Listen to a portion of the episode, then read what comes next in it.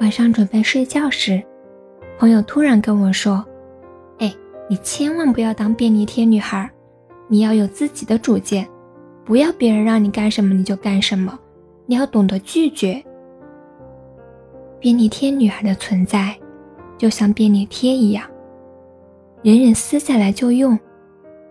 完成该做的任务之后，就识相的消失。没人会在意用完的便利贴。被丢到哪里？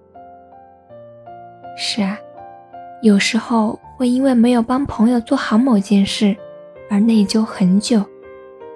经常在别人说出请求之前，就主动询问是否需要帮助。乐于助人一直是我对外维持的形象。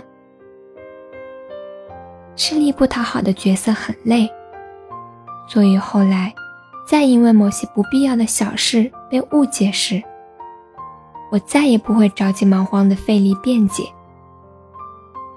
因为人们只会对你没有帮忙做成的某个事抓住不放，没人想听你的苦衷，也没人记得你之前帮他做过的几百件好事。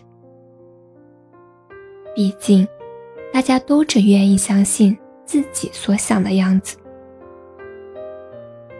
想赢得尊重和欢迎，就无限度的去讨好别人，所以对无理要求来者不拒，成了万能的老好人，情绪垃圾桶。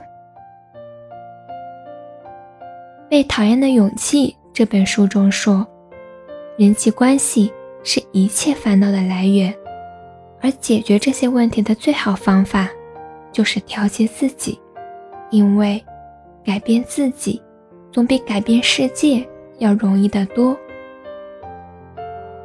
我们总要学会自我接纳，学着真正认识自己，了解自己的需求，看到自己的潜在想法。真正能够欣赏你的人，永远欣赏的是你骄傲的样子，而不是你故作谦卑和讨喜的样子。